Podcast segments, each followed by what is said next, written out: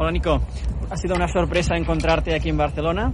No tenías previsto disputar este torneo, pero al final has podido entrar como lucky loser. ¿Cómo ha ido la situación? Pues bueno, la verdad es que no sabíamos que, esta, que de este circuito, de la existencia de este circuito, me lo comentó un compañero del, del circuito y llegamos tarde, no me dio tiempo a apuntarme, pero bueno, dado que era bueno jugar partidos, sobre todo a principio de, de año y acumular horas en pista de, eso, de partidos, pues vinimos aquí a firmar ayer, ayer no tuvimos suerte y hoy al final, pues por la baja de un francés, pues hemos podido jugar y la verdad que muy contento. ¿Tenías previsto ir a alguna fase previa Challenger y no has podido entrar? O... Pues la idea era empezar el año lo más arriba posible, con el ranking que tengo, si, si se podían las previas de Challenger, pues ir para allí. Han estado muy duras y tuve que ir a, tenía que ir a Turquía, a un ITF, lo que pasa que por el tema del virus, eh, en contacto con gente, bueno, mi hermano en contacto con gente, me tuvieron, tuve que estar aislado unos días y no me dio tiempo a ir, por suerte me hice la PCR, di negativo y entonces pues ahora puedo hacer un poco de vida normal. ¿Crees que ahora con el parón del ranking, con este congelamiento, el, que el ranking se ha parado, esto perjudica a tenistas como tú que estabais en una gran proyección? Bueno, al final no es que perjudique, es que no, nos han parado un tiempo, nos han parado a todos y el sistema del ranking, es verdad que, que la gente nos reste, mm, dado como yo llevaba el año, no ayuda. Pero bueno, al final poco a poco se va a ir poniendo todo en su sitio y lo importante es hacer las, las cosas bien. ¿Cuál es el calendario que tienes previsto a partir de ahora? Pues la idea es jugar aquí estos dos torneos. Eh, por suerte he podido entrar a este primero como Lucky Loser, como tú has dicho. La semana que viene sí que estoy apuntado. Y luego pues ir a algunos challenges, creo que había Biela, eh, luego había la federación ha sacado dos nuevos en Las Palmas y entrar, intentar entrar en la feria de los challenges y al que entrar ir. Eh, y si no, habían dos 25 en, en Naples, en Estados Unidos. ¿Cuál es tu objetivo de esta temporada? Pues bueno, a nivel de tenístico es seguir creciendo con las cosas que, que, con el equipo determinamos y a nivel de ranking pues nos gustaría acabar 230, 40 para poder empezar el año que viene en alguna previa de, de Gran Slam de Australia en este caso. El salto de ITF a Challenger, ¿cómo lo has, lo has vivido?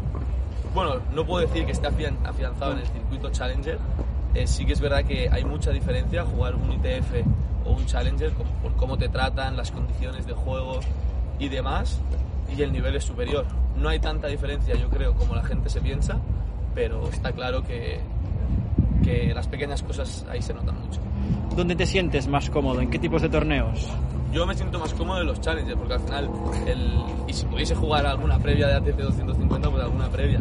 El premio es mayor, eh, la ilusión es mayor y al final te tratan un poco más como, como un tenista, como, como alguien que se está dedicando a ellos.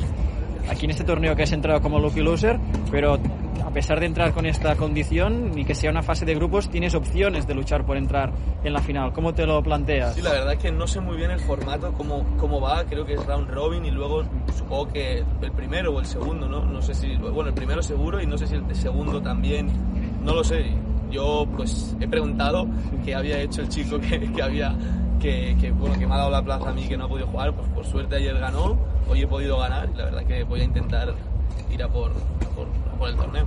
¿El periodo del confinamiento afectó mucho a tu preparación o pudiste seguir entrenando? Afectó mucho porque aquí en España, no, en otros países no sé, cerraron todo, o sea, no se podía salir de casa prácticamente, por suerte. Fui de los afortunados que tenía algo de material para poder ir haciendo y luego la vuelta a las pistas después de unos meses, ahí sí que se notó. Pero bueno, al final como todo, volvimos a estar en forma. Ahora te haré un pequeño test de preguntas rápidas. Sí, ¿Cuál es el tenista con mejor técnica en activo? te diría que Roger Federer, ¿El que me- un mejor servicio? Isner, ¿Mejor derecha? Thiel, ¿Mejor revés? Djokovic, ¿Mejor volea? Sisipas, ¿Más duro mentalmente? yo creo que Nadal ahí, ¿Más rápido sobre la pista? Foggini, ¿Cuál es tu mejor vivencia en tu mejor partido? final, eh, uno que disfruté mucho, a pesar de la derrota, fue el año pasado, el Challenger, un Challenger en Italia, no me acuerdo si era Todio Forli, con Caruso y, quizá me quedaría con ese, porque era la primera vez contra un top 100, me quedaría con ese. ¿Es el mejor rival al que te has enfrentado? Sí, en competición. ¿Y tu mejor victoria?